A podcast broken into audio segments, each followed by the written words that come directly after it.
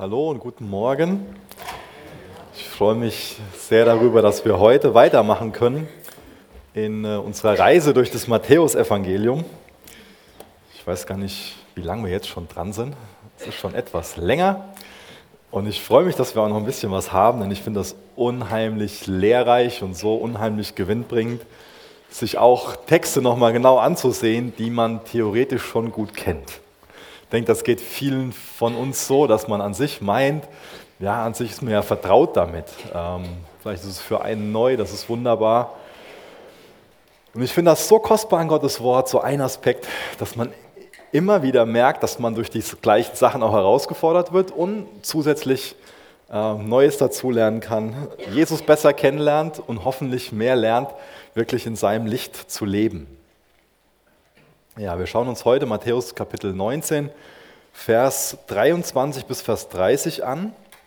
Und ich denke, es ist gut, wenn ich uns am Anfang noch mal kurz daran erinnere, was das äh, letzte Mal so in dem Text war, denn das ist ja schon ein bisschen her, so sechs Wochen oder so.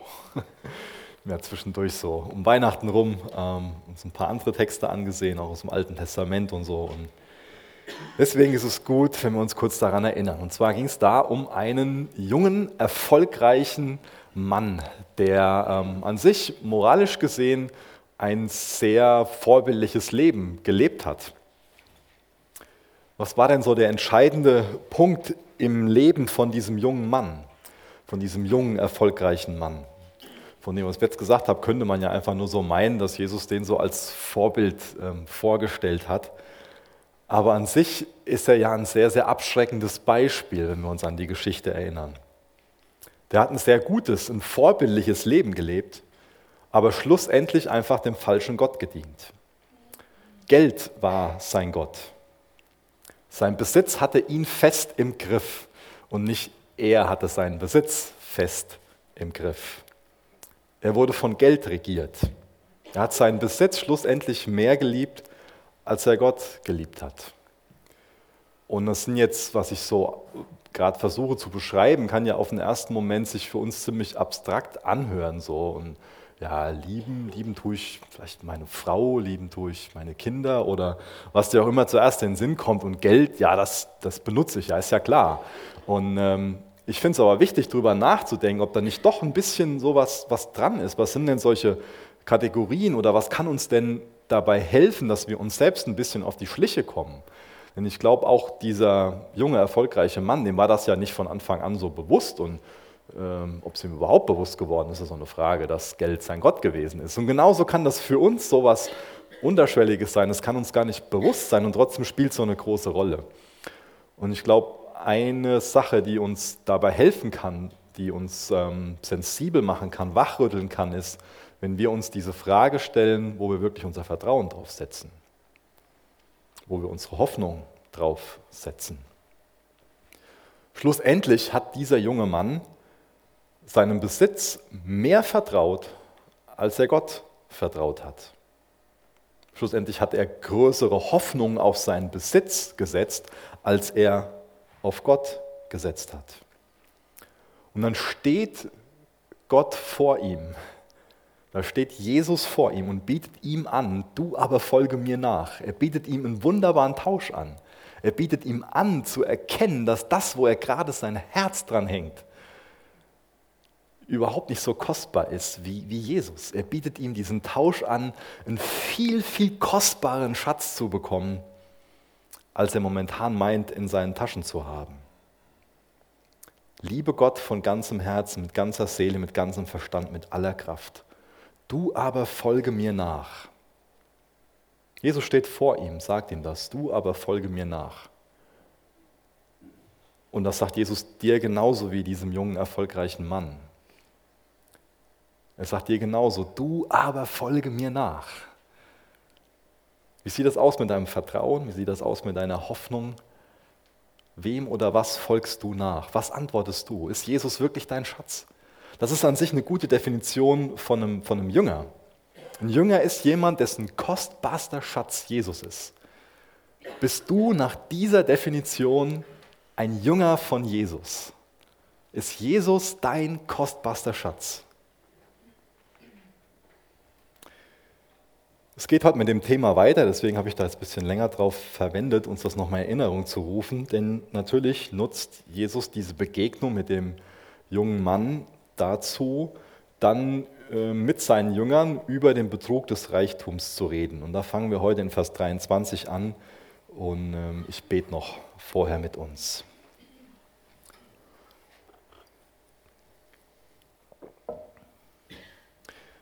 Vater, hab Dank, dass wir dein Wort haben, was lebendig ist. Danke, dass du uns einen Tisch im Angesicht unserer Feinde bereitest und wir kommen an diesen Tisch, an deinen Tisch und wollen deine Nahrung zu uns nehmen. Wir bitten dich, dass uns dein Wort nährt. Gib du uns Appetit auf dein Wort. Mach, dass wir das alles zu uns nehmen wollen, dass wir es aufnehmen wollen, unsere Herzen, unsere Gedanken, dass wir wirklich danach leben wollen. Wirk du durch deinen Heiligen Geist, durch dein Wort an unseren Gedanken, an unserem Verhalten. Mach, dass wir unser ganzes Leben an dir ausrichten und dich wirklich als Gott anbeten, denn du bist der Einzige, der wirklich würdig ist, der wirklich gut ist. Amen.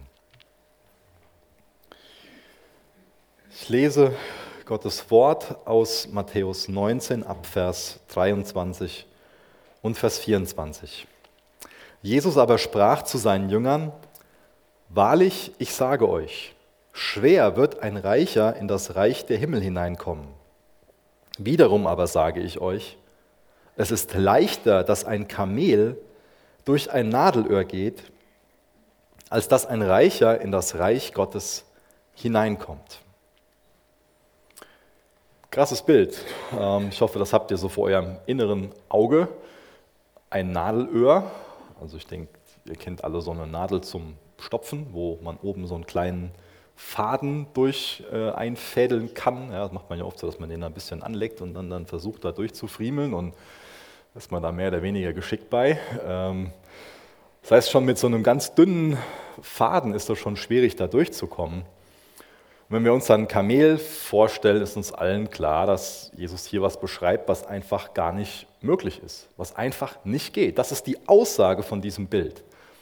Und das ist damals wahrscheinlich auch ein Sprichwort gewesen und Jesus hat sich wahrscheinlich von diesem Sprichwort bedient, um seinen Zuhörern klarzumachen, das, was ich euch hier beschreibe, das geht einfach nicht, ist einfach unmöglich. Die Stelle wird auch schon mal ein bisschen anders ausgelegt. Vielleicht habt ihr das schon mal gehört, dass es da in Jerusalem wohl so ein ähm, Stadttor gab, ähm, was sehr, sehr eng war und wo ein Kamel quasi nur durch konnte, wenn es so auf den Knien da durchgekrabbelt ist. Ähm, ich halte die Auslegung nicht für wirklich sinnvoll, weil es hier im Zusammenhang genau darum geht, dass es unmöglich ist. Vielleicht hätte Jesus heute gesagt, dass es einfach, dass es genauso ist wie mit einem SUV, den man nicht in der Streichholzschachtel parken kann. Oder weiß nicht, was er sich heute für ein Sprichwort hätte einfallen lassen. Ihm geht es darum, nicht zu sagen, das ist schwer, das ist eine Herausforderung, sondern ihm geht es wirklich hier darum zu sagen, das ist einfach nicht möglich. Es ist unmöglich. Es geht nicht. Ein Reicher kann nicht ins Reich Gottes hineinkommen. Das geht nicht. Micha, wie meinst du das denn, dass ein Reicher nicht ins Reich Gottes hineinkommen kann? Wie meinst du das denn? Warum vertrittst du das denn heute Morgen? Gehört jetzt das Reich Gottes automatisch denjenigen, die arm sind im Sinne von materiellem Besitz und ein Reicher kann da nicht reinkommen? Ist das jetzt so, dass das, was Jesus mit diesem reichen jungen Mann besprochen hatte, dass er sich von seinem Reichtum verabschieden soll, dass er den weggeben soll? Ist das eine Sache, dass, dass das für alle Jünger Jesu gilt, dass wir alle jetzt unseren Besitz geben sollen? Würde jetzt sagen, ja, mach das, dann ist der große Saal schnell fertig. Ähm, aber wenn ich das machen würde, wäre das theologisch daneben und man könnte einen, einen geistlichen Missbrauch daraus basteln. Das wäre voll daneben. Hier geht es primär um den Stellenwert, den der Reichtum für diese Person hat. Oder anders ausgedrückt, es geht um Personen, die in ihrem Reichtum ihre Identität haben. Identität ist eine ganz wichtige Sache in Bezug auf unsere Erlösung. Das ist an sich auch das Thema, was wir mit der Taufe ausdrücken. Mit der Taufe Das ist ein ganz klares Statement, dass wir sagen, ich identifiziere mich mit Jesus. Meine Identität ist in Christus. Wer ich bin, wer ich bin, sagt mir Christus. Und hier geht es um eine Person, hier wird klar gesagt, dass jemand, dessen Identität nicht in Christus ist, sondern in seinem Reichtum ist, der für sich sagt, ich bin reich, dass der nicht ins Reich Gottes hineinkommen kann. Der Stellenwert von dem Besitz ist größer als der Stellenwert, den Gott in seinem Leben hat. Ich weiß nicht, wer von euch sich jetzt bei dem Thema Reich wirklich angesprochen fühlt, aber ich will mal behaupten, dass wir uns alle angesprochen fühlen sollten. Reichtum ist ja immer was Relatives. Man denkt meist eher an Personen, die mehr haben, wenn man das Wort reich hört, die mehr haben, als man selbst hat. Aber ich denke, wir sollten mal die weltweite Situation so im Blick haben. Denn dann wird uns klar, dass wir die Reichen sind, dass wir die Personen sind, von denen Jesus hier spricht. Ein Drittel der Weltbevölkerung hat keine eigene Toilette. Das ist schon ein Stück Reichtum, eine eigene Toilette zu haben. Falls sich in deinem Kühlschrank Essen befindet, falls du eigene Klamotten anhast und ein Dach über dem Kopf hast, ein eigenes Bett hast, dann bist du reicher als 75 Prozent der Einwohner dieser Welt. Das heißt, es trifft nur auf jede vierte Person zu, was ich gerade erklärt habe. Und das ist ja für uns schon so, also zumindest für mich, die Sachen, die ich aufgezählt habe, so eine Selbstverständlichkeit. Gehört ja zu unserem Leben einfach so dazu. Aber für drei von vier Personen, die auf dieser Welt leben, gehört das nicht einfach so zum Leben dazu sondern das ist für sie eine Sehnsucht, das zu haben, was ich gerade beschrieben habe. Falls du ein Konto bei einer Bank hast, ein bisschen Kleingeld im Portemonnaie und zu Hause noch 10 Euro circa gespart hast, dann gehörst du zu den 8% der reichen Oberschicht dieses Planeten.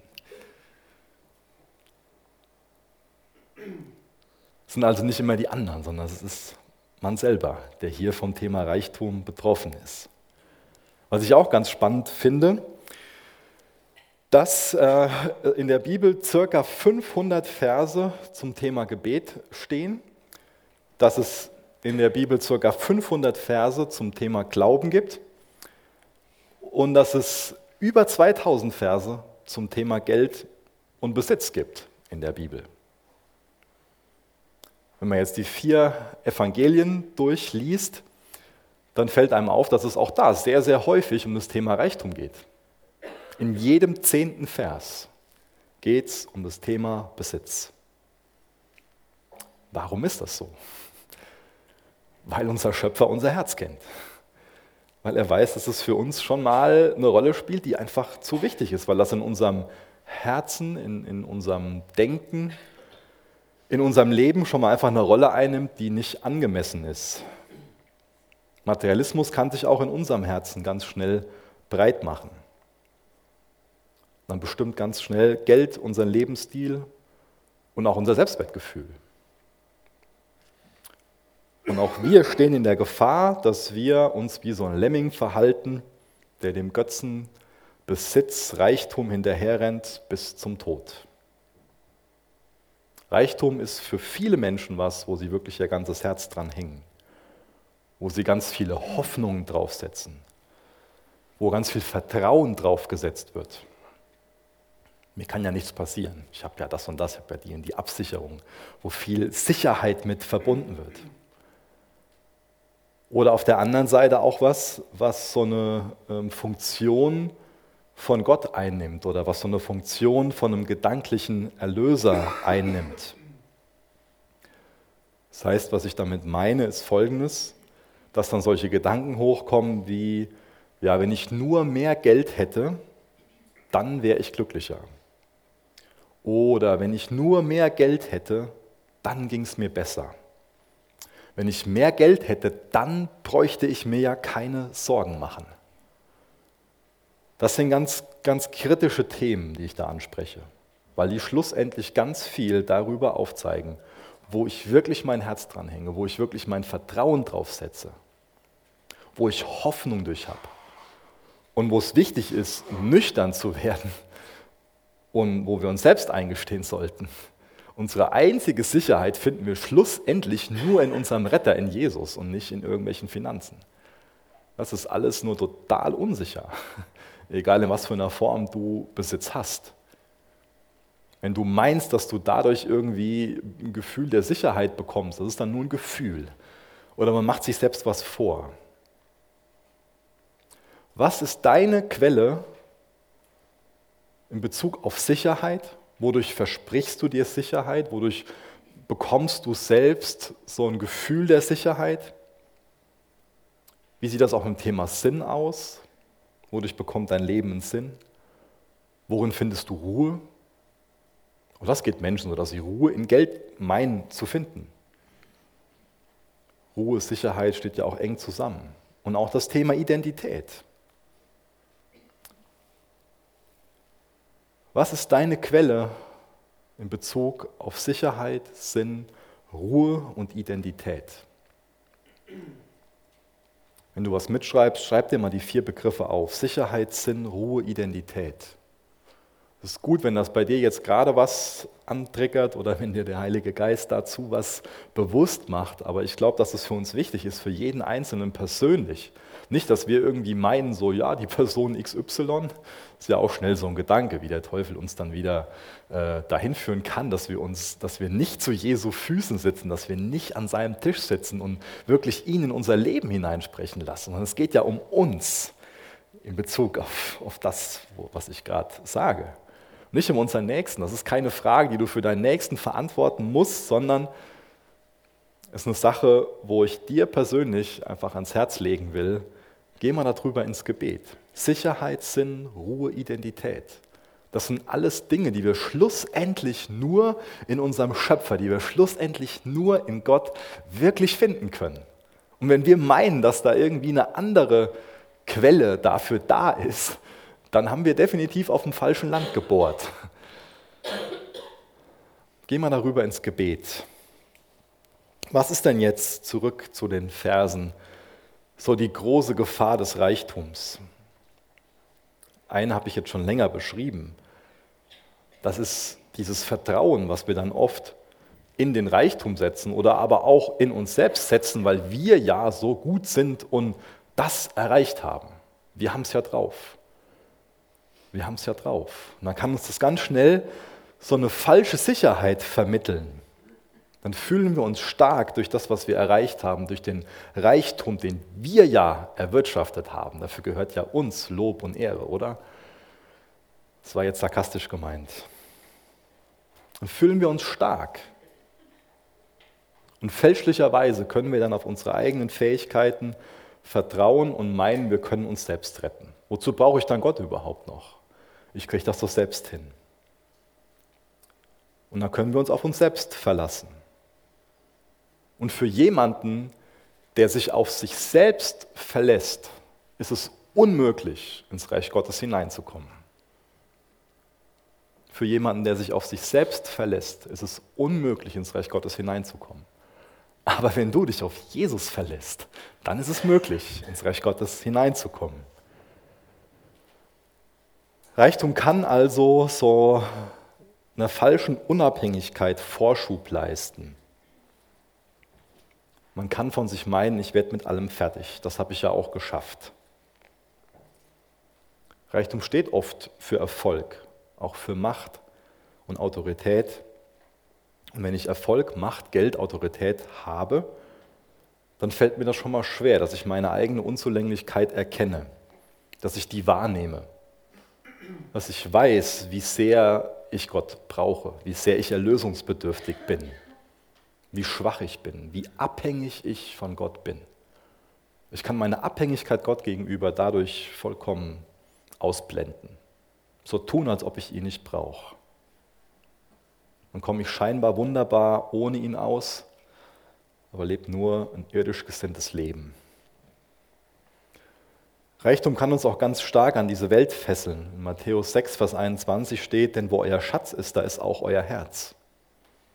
Über dem Sichtbaren können wir ganz schnell das Unsichtbare vergessen, über dem Zeitlichen das Endliche aus dem Blick verlieren. Und das ist das, wozu wir eigentlich leben sollen. Wir sollen himmlisch gesinnt leben. Ein Leben leben, was in allen Bereichen wirklich auf Jesus ausgerichtet ist. Ein Herz haben, was sich an Jesus hängt.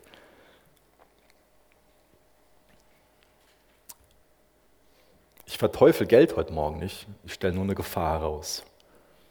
Reichtum kann ein wunderbarer Diener sein, aber das ist ein schrecklicher Herr. Und das kann sich schnell ändern.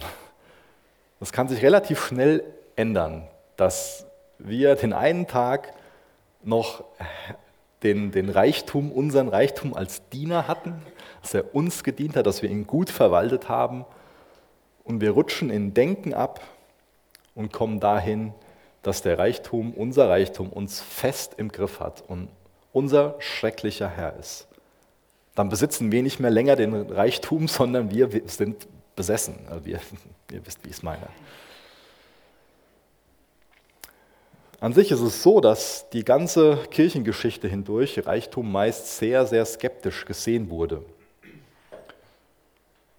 Und das ist auch an sich in Übereinstimmung mit dem Neuen Testament, denn so ein großer Besitz, der erfordert ein besonders starkes moralisches Rückgrat.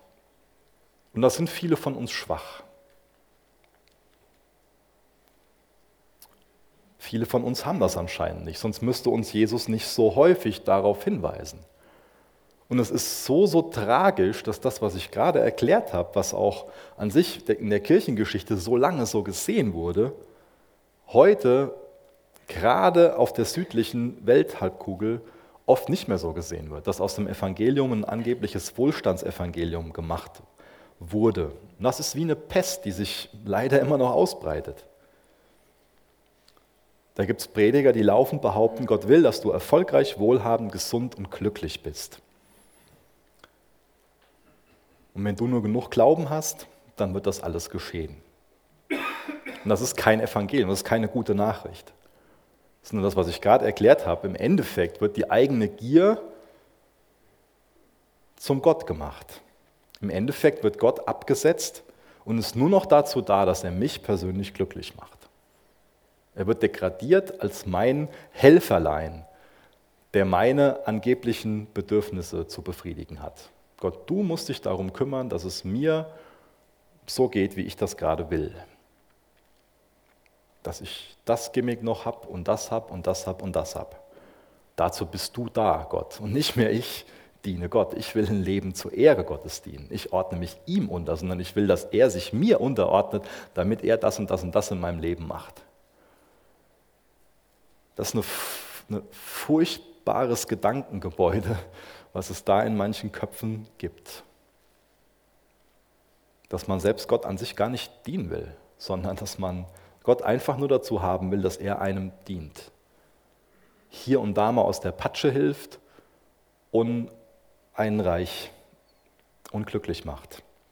Alles, was man als Problem wahrnimmt, aus dem Leben ausklammert. Und natürlich lassen sich damit gut Seelen fangen. Aber das sind keine Menschenfischer, wie uns Jesus Christus das gelehrt hat. Vers 25 lesen wir von einer sehr, sehr, ähm, ja, ich würde schon sagen, krassen Reaktion von den Jüngern, weil die sind sehr, sehr getroffen von dem Wort von Jesus. Als aber die Jünger es hörten, gerieten sie ganz außer sich und sagten, Wer kann dann gerettet werden? Genau darum geht es Jesus, dass er genau darauf aufmerksam machen will, auf dieses Thema Rettung. Wie kann man dann erlöst werden im Zusammenhang, wenn ihr das Kapitel nochmal Revue passieren lasst, werden da verschiedene Worte für verwendet. Ins Reich Gottes kommen wird gleichgesetzt mit erlöst werden, mit gerettet werden. Die Jünger sind von dieser Aussage von Jesus einfach nur schockiert. Und das betont nochmal, was ich am Anfang erklärt habe, es geht nicht um diese Stadttor, wo es besonders anstrengend ist, durchzukommen, sondern es geht darum, dass es unmöglich ist. Jetzt ist es auch gut zu wissen, was damals so das vorherrschende Denken von den Leuten war. Und die Juden damals, zur Zeit von Jesus, wir können davon ausgehen, auch die Jünger, für die war es so, dass großer Reichtum ein, ein, ein, ein Beweis, ein Anzeichen von Gottes besonderem Segen ist. Das war so ihr Denken. Wenn jemand reich war, okay, den hat Gott besonders gesegnet. Reichtum, materieller Reichtum gleich Segen. War eine Rechnung, die damals oft aufgemacht wurde. Und genauso können wir auch heute schon mal denken, dass Reichtum nur Segen ist und kein Fluch sein kann. Aber ich glaube, die Wahrheit ist, Reichtum kann ein Segen sein, auf jeden Fall. Aber Reichtum kann auch ein Fluch sein. Es kommt darauf an, wie wir damit umgehen, welchen Charakter wir auch haben. Wir sollten auf keinen Fall für uns denken, dass es keine andere Hölle als Armut gibt und keinen besseren Himmel als Fülle. Das ist nicht so. Wenn wir jetzt an den reichen, erfolgreichen jungen Mann denken, ist es so, dass sein Reichtum im Endeffekt von allem beraubt, von dem größten Segen. Sein Reichtum bringt ihn um das ewige Leben. Weil er meint, alles zu besitzen, besitzt er schlussendlich nichts. Und auch heute ist es noch so, dass in Wahrheit der Reichtum so manch einen Menschen total arm macht. Nochmal, auch heute ist es so, dass der Reichtum manch einen Menschen sehr, sehr arm macht. Die Jünger sind sehr betroffen von den Worten von Jesus, weil sie verstehen, dass das jetzt Worte sind, die an jeden Einzelnen rausgehen. Was natürlich auch mit diesen Worten gemacht wurde, ist, dass Leute meinten so, ja, endlich kriegen wir die Reichen so von Jesus so, pitsch, patsch, patrum. Aber wir sind ja die Armen und wir gehören automatisch zum Reich Gottes dazu. Aber wenn wir den Text so verstehen, wie ich glaube, dass Jesus ihn verstanden haben will, dann merkt jeder Einzelne, es ist für alle unmöglich, gerettet zu werden, wenn das unsere Identität ist, wenn ich noch meine, mit irgendwie was in meinen Händen vor Gott zu stehen, wenn ich nicht mit leeren Händen komme, wenn meine Identität noch in irgendwas anderem ist als in Jesus Christus. Wenn es da eine Quelle gibt für Sicherheit, Sinn, Ruhe und Identität, die nicht in meinem Schöpfer liegt, sondern in anderen Dingen, dann muss ich hier sehr, sehr, sehr, sehr hellhörig werden. Aber Jesus geht nicht her und sagt, dass die armen Menschen automatisch ins Reich der Himmel kommen und die Reichen nicht. Gibt es auch viele Belege sonst in der Bibel zu. Ich meine, Abraham war sehr reich, auch Isaak, Jakob, David, Salomo, auch der Josef von Arimathea. Viele Menschen. Da geht es nicht drum. Und es geht um diese Frage, wo schlussendlich das Vertrauen drauf basiert. Worauf vertraust du? Vers 26. Jesus aber sah sie an und sprach zu ihnen, bei Menschen ist dies unmöglich, bei Gott aber sind alle Dinge möglich. Wenn wir meinen, ins Himmelreich zu kommen, wegen irgendwas anderem außer Jesus, ist es für uns unmöglich hineinzukommen. Aber wenn wir im Namen von Jesus kommen, dann ist es möglich hineinzukommen. Dann werden wir hineinkommen. Das ist unsere lebendige Hoffnung. Wir setzen unser Vertrauen, unsere Hoffnung nicht auf irgendwas anderes, sondern setzen das auf Jesus. Es ist nicht, dass wir das irgendwie, weil wir meinen, unsere Eltern so und so oder weil ich ähm, getauft wurde, weil ich mal konformiert wurde, weil ich mal ein Gebet mitgesprochen habe oder wegen denen den guten Werken, weil ich ja so häufig im Gottesdienst gewesen bin und mich so und so eingebracht habe. Das alles spielt in Bezug auf die Erlösung dann nicht die Rolle. Vieles, was ich aufgezählt habe, ist, ist wichtig. Aber es ist nicht so, dass wir meinen, weil ich das und das gemacht habe, werde ich jetzt errettet, sondern weil Jesus das und das gemacht hat. Deswegen bin ich gerettet. Da vertraue ich drauf. Ich komme in Jesu Namen.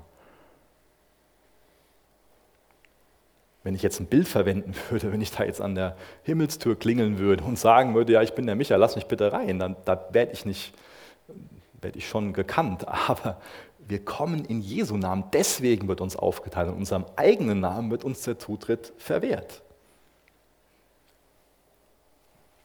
Jesus aber sah sie an und sprach zu ihnen, bei Menschen ist dies unmöglich, bei Gott aber sind alle Dinge möglich. Bei Gott ist es möglich, dass Gott die Herrlichkeit, die er beim Vater hatte, den Himmel verlässt, Mensch wird, sich so klein macht, so demütig. Das macht ein Mensch nicht. Das ist für einen Menschen gar nicht möglich, sowas zu denken. Sowas kann nur Gott. Und das hat Jesus Christus gemacht. Er hat ein vollkommenes Leben auf dieser Erde gelebt. War bereit, am Kreuz vom Vater verlassen zu sein, deine und meine Sünde zu tragen. Und er bietet uns an, dass er das stellvertretend für uns gemacht hat. Das hat Gott möglich gemacht. Deswegen ist die Erlösung allein bei Gott möglich, aber für einen Mensch unmöglich. Keiner von uns kann durch dieses Nadelohr kriechen. Aber um dem Bild zu bleiben, Jesus ist für uns durch dieses Nadelöhr gegangen. Er hat sich so klein gemacht. Er hat sich so zunichte gemacht.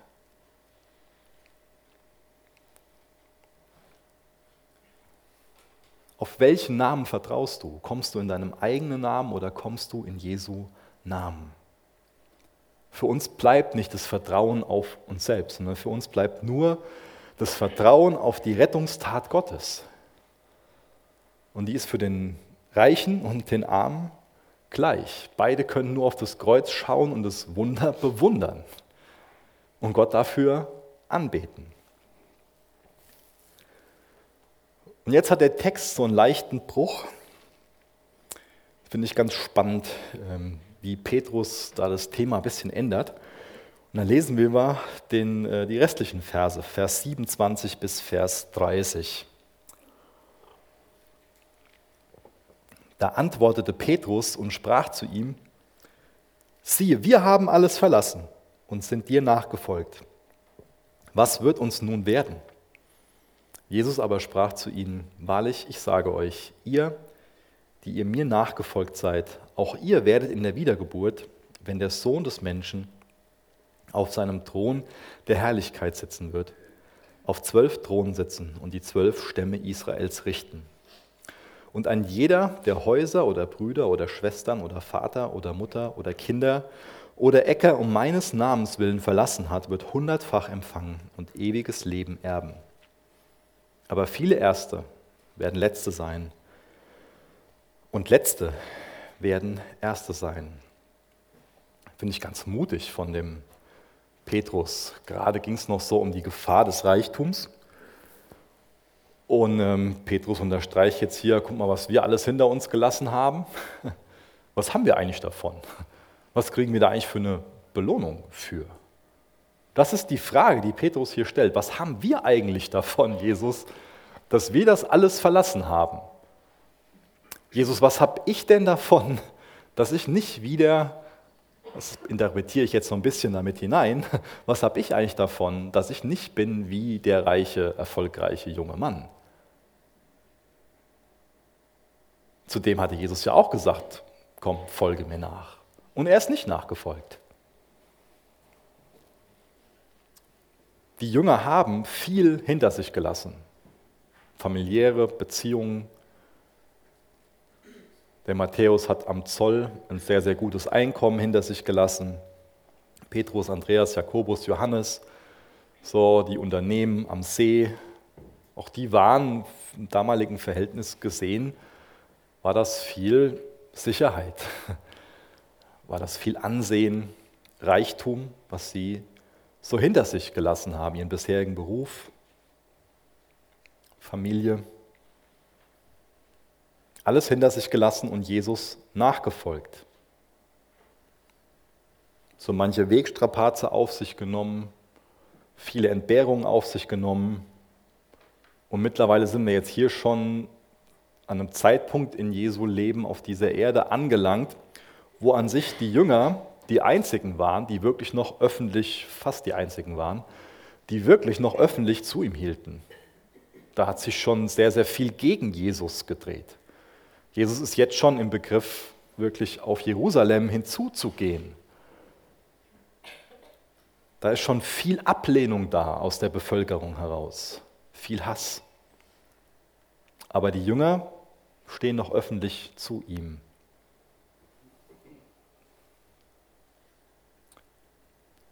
Und dann stellt Jesus dann stellt Petrus Jesus diese Frage. Und ich finde es interessant, dass er von Jesus nicht sofort gerügt wird und gesagt bekommt, so hier, ähm, sei einfach selbstlos,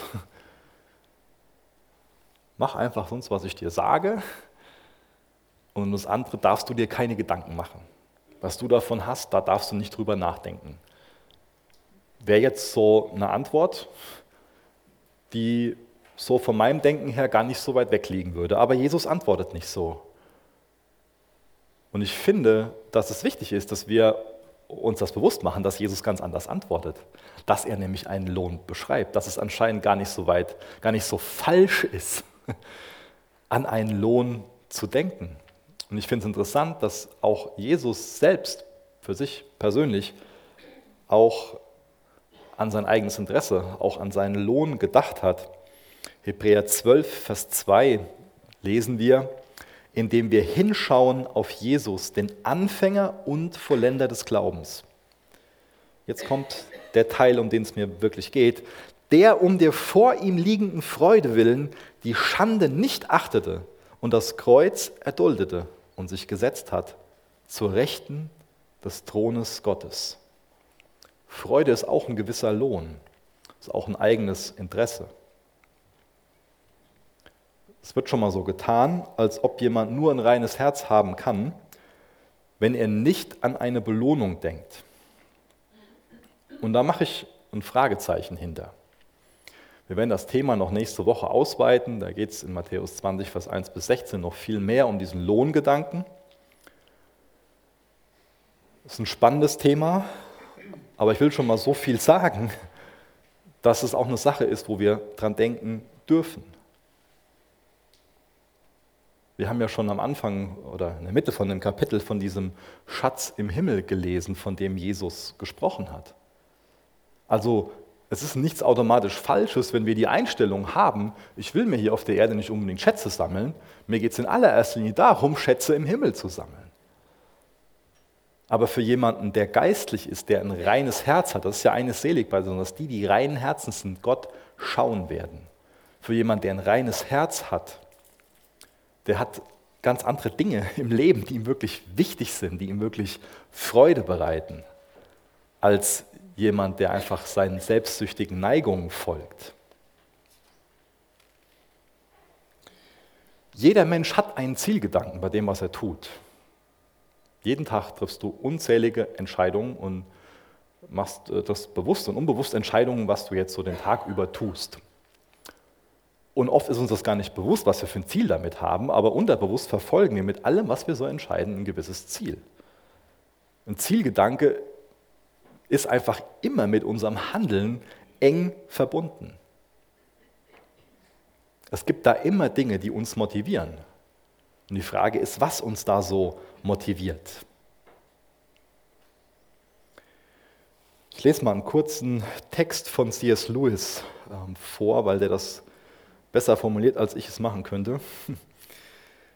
Und er schreibt, wir fürchten, der Himmel könnte eine Art Bestechung sein und dass wir nicht mehr selbstlos wären, wenn wir danach verlangten. Aber diese Befürchtung ist unbegründet. Der Himmel bietet gar nichts, wonach eine geldgierige Seele Verlangen haben könnte. Es ist eine sichere Sache, denjenigen, die reinen Herzens sind, zu sagen, dass sie Gott schauen werden. Denn nur die Herzensreinen sind daran interessiert. Es gibt Belohnungen, die unsere Motive nicht beflecken. Die Liebe eines Mannes zu seiner Frau ist nicht selbstsüchtig, weil er sie heiraten will. Noch ist Liebe zur Dichtung deshalb selbstsüchtig, weil man danach verlangt, sie zu lesen. Es ist die Natur der Liebe, sich an dem, was sie liebt, zu erfreuen zu wollen. Es ist die Natur der Liebe, sich an dem, was sie liebt, erfreuen zu wollen. Selbstlosigkeit ist für uns eine Illusion, wenn wir meinen, dass wir selbstlos wären. Und ich weiß auch nicht, ob das wirklich eine christliche Tugend ist. Ich glaube, Jesus will von uns, dass wir auch im eigenen Interesse handeln. Aber es ist nicht in unserem eigenen Interesse, selbstsüchtig zu sein. Das ist nicht in deinem Interesse, wenn du selbstsüchtig bist. Wir sollen das Beste wollen.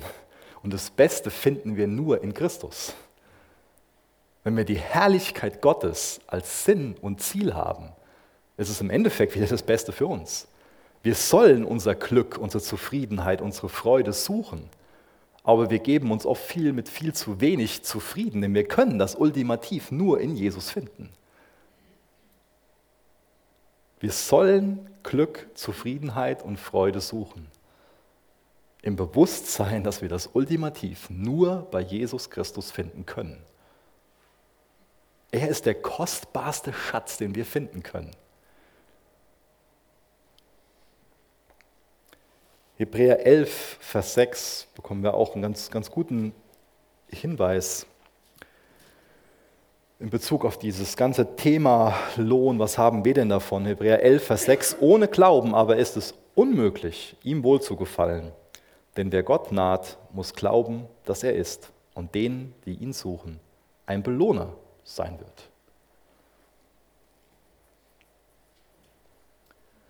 Wir können jetzt natürlich an den Punkt kommen, dass wir dieses Belohner so rausstreichen, dass wir ständig wie Petrus so, was habe ich denn davon, dass wir nur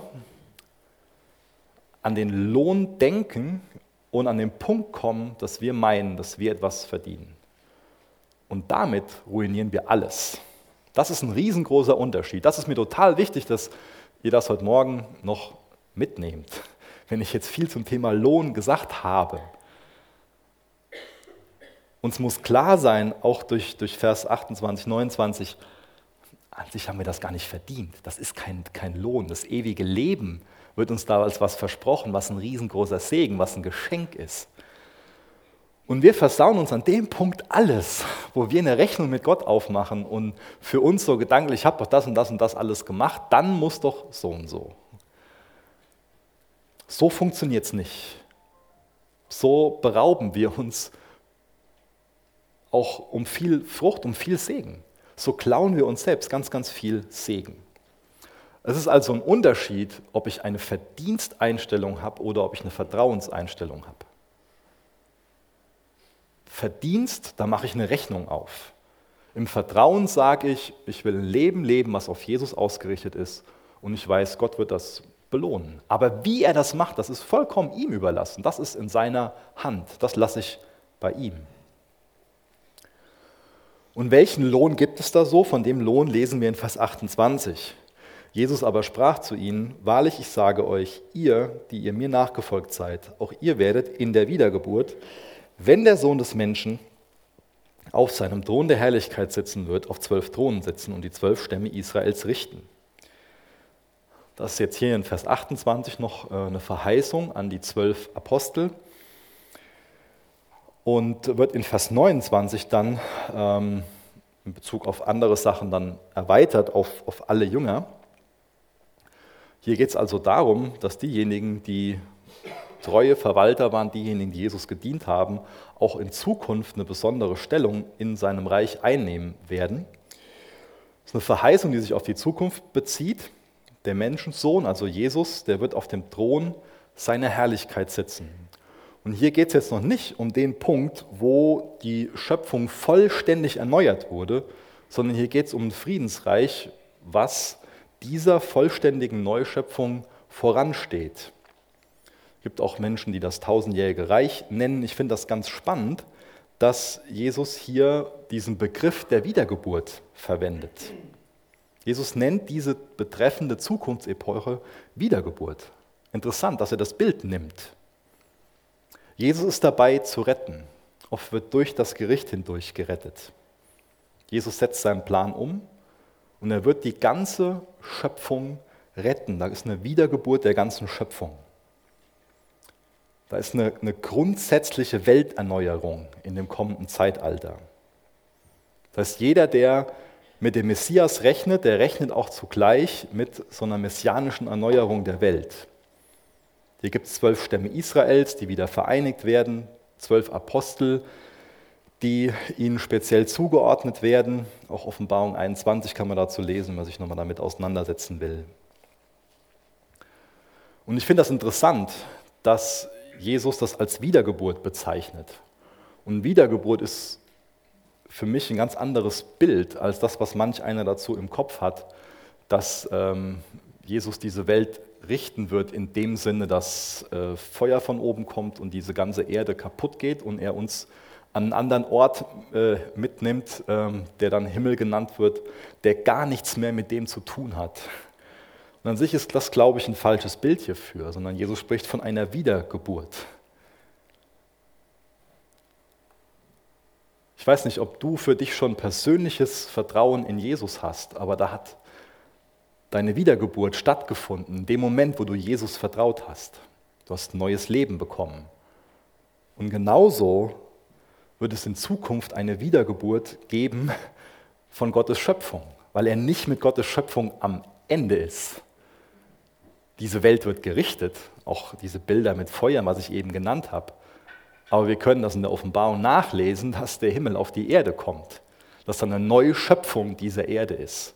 Und es nicht so ist, die Schöpfung mache ich jetzt kaputt und weg und jetzt gibt es was, was mit dem, was vorher war, gar nichts mehr zu tun hat.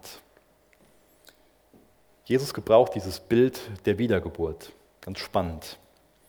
Und dann in Vers 29, wo alle Jünger dann mit in die Verheißung hineingenommen werden und ein jeder, der Häuser oder Brüder oder Schwestern oder Väter oder Mutter oder Kinder oder Äcker um meines Namens willen verlassen hat, wird hundertfach empfangen und ewiges Leben erben. Da wird die Verheißung erweitert, also nicht die Verheißung, es wird eine neue Verheißung gegeben, könnte man auch sagen. Erweitert ist ein falsches Bild. Aber Jesus ist sich im Klaren darüber, dass jeder, der ihm nachfolgt, auch einen gewissen Preis dafür bezahlt. Jeder bezahlt einen Preis für. Für uns alle bedeutet das was, dass wir Dinge hinter uns lassen und Jesus nachfolgen. Jesus ist sich da bewusst, dass das für manch einen große Opfer bedeutet. Dann steht jetzt hier was von hundertfach. Ich glaube, so mancher Buchhalter wird dann im Himmel sitzen und enttäuscht sein und nachrechnen. Ich glaube, hundertfach ist jetzt hier auch keine mathematische Sache, die uns Jesus hier verspricht. Wir wissen, dass Gott mehr als großzügig ist. Und das wird hier ausgedrückt. Hier geht es um unglaublich viel mehr.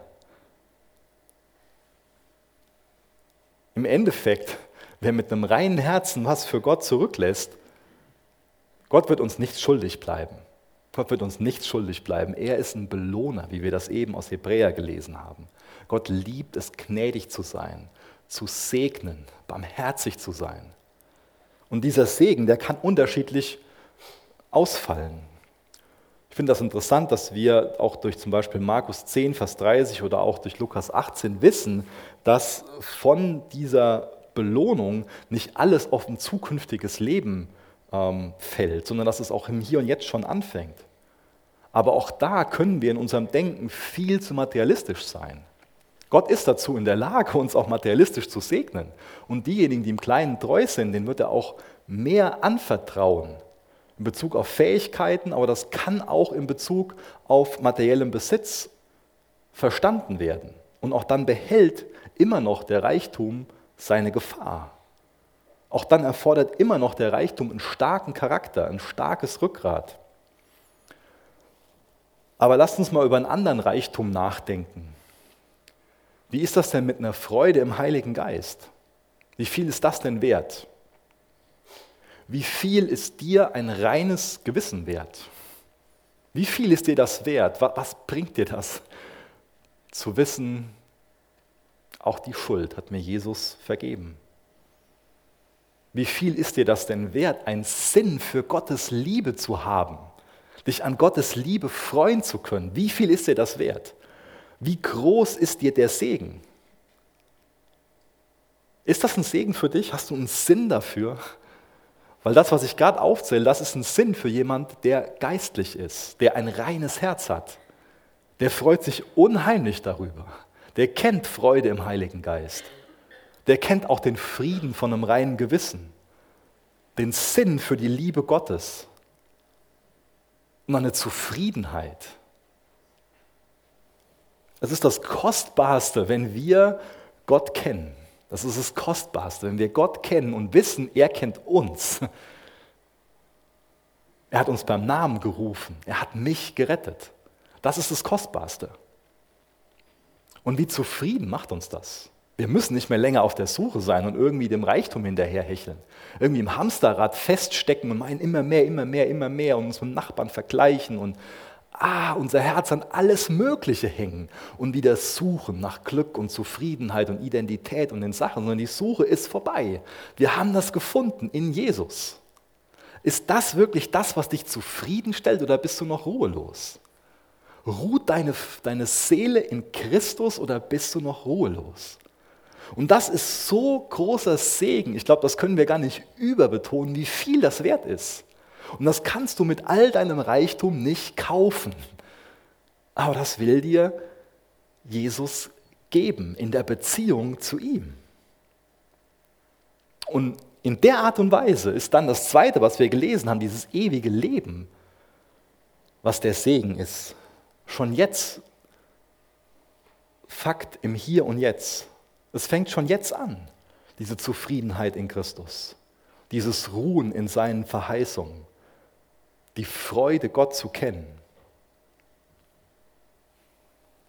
Und uns muss klar sein, wir haben nichts davon verdient. All das ist ein Segen. Das ist alles kein gerechter Lohn. Wenn Gott uns einen gerechten Lohn zahlen würde, dann wären wir von ihm gerichtet und sind in der Ewigkeit getrennt von seiner Liebe. Das sind zwei Möglichkeiten, die wir haben. Dass wir sagen können, wir wollen, dass du mich gerecht belohnst, dann macht Jesus die Rechnung auf mit unseren ganzen Verfehlungen, die gehen dann alle auf unsere Kappe.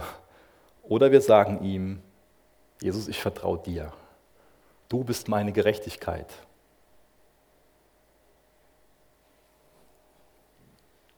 Willst du dich segnen lassen oder forderst du von Gott Gerechtigkeit? Dann haben wir ganz am Ende noch diesen Satz gelesen, viele Erste werden Letzte und Letzte Erste sein. Da geht es beim nächsten Mal mehr drum, aber ich glaube, das gleicht sich leider mit der einen oder anderen Lebenserfahrung, die wir persönlich schon gemacht haben. 1. Gründer 10, Vers 12 lesen wir, wer meint, er stehe, mag zusehen, dass er nicht falle. Gibt es leider zahllose Beispiele für. Man folgt Jesus länger nach, kommt vielleicht irgendwann an den Punkt, dass man meint, man hat jetzt das und das verdient. Es ist kein Vertrauen in der Beziehung zu Jesus mehr da, sondern man selbst meint, Gott schuldet einem das und das und den und den Segen. Die Beziehung zu Jesus schläft ein und man fällt, obwohl man von sich selbst meint, so fest im Sattel zu sitzen, so fest zu stehen. Petrus ist hier nach gefallen. Die Verleugnung. Der reiche, erfolgreiche junge Mann, er meinte, ich habe doch das ganze Gesetz gehalten. Aber das erste Gebot hat er gebrochen. Er meinte, ich stehe. Wenn Jesus hier einen annehmen muss, dann bin ich das doch. Aber er geht weg, lässt Jesus hinter sich zurück erkennt im Endeffekt an, dass Jesus nicht sein Gott ist. Aber Gott steht heute Morgen mit offenen Armen vor uns und er bietet uns genau wie diesem reichen jungen Kerl diesen Tausch an. Ihr dürft gerne mit mir aufstehen, ich will noch mit uns beten und will mit diesem Gedanken von Sicherheit, Identität, Ruhe und Sinn aus der Predigt hinausgehen. Wo suchst du Identität, Sicherheit, Sinn Ruhe in deinem Leben. Jesus, danke, dass du uns diesen Tausch anbietest, dass wir dir unser ganzes Leben hingeben dürfen, dass wir dich in unser Leben hinein einladen dürfen, dass du unsere Quelle der Sicherheit, der Identität, der Ruhe, des Sinns wirst. Danke, dass du uns diesen Tausch anbietest, dass du uns retten willst. Jesus, ich bitte dich, rette uns Immer wieder von uns selbst. Du siehst unser verdrehtes Denken. Du siehst unser Herz, was so eine Götzenfabrik ist, was sich ständig an anderes hängt. Und du weißt, was es gerade ist. Hilf du uns dabei, ruhig zu werden vor dir, uns selbst in deinem Licht zu sehen. Jesus, wir flehen dich an. Wir wollen uns in deinem Licht sehen. Wir wollen uns als diejenigen sehen, die wir wirklich sind und wir wollen umkehren zu dir hin. Wollen dich zur Quelle von allem machen, was wir brauchen. wollen dich Gott sein lassen, wollen dir dienen, wollen uns dir hingeben. Und wir wollen dir den Segen überlassen. Hilf uns mit offenen, mit leeren Händen vor dir zu stehen, alles von dir zu erwarten und nicht zu meinen, dass wir dir irgendwas bringen können und irgendwas von dir verdient haben. Amen.